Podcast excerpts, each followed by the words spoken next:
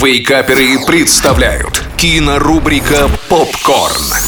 Всем привет! Это Николай Янчук, портал Киноафиша Инфо. И сегодня мы вновь поговорим о том, что стоит посмотреть в кино на этой неделе.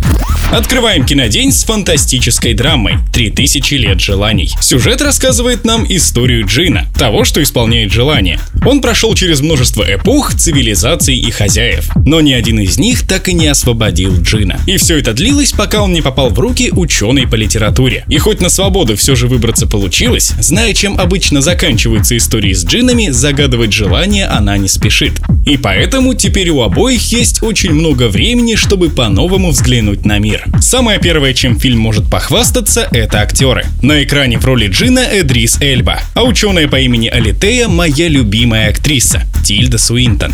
Так что сомневаться в химии между главными героями даже не приходится. И в этой химии и кроется основной замысел фильма, так как сюжет оказался достаточно простым. Не путать с плохим. А большую часть экранного времени составляют диалоги, а также воспоминания и истории, в которых лично я нахожу умиротворение и уютную атмосферу. 7 баллов из 10.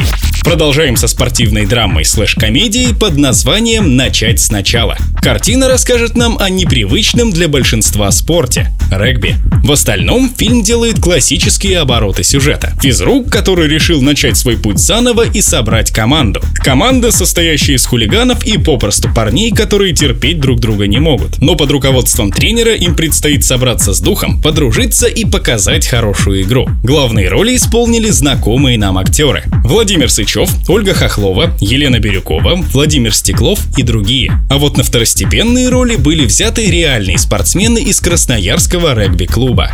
История фильма не основана на реальных событиях и полностью является художественным вымыслом, но в нее очень легко поверить. 6 баллов из 10.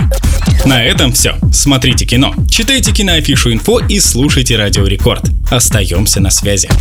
Кинорубрика «Попкорн». Каждый четверг в Вейкаперах на рекорде.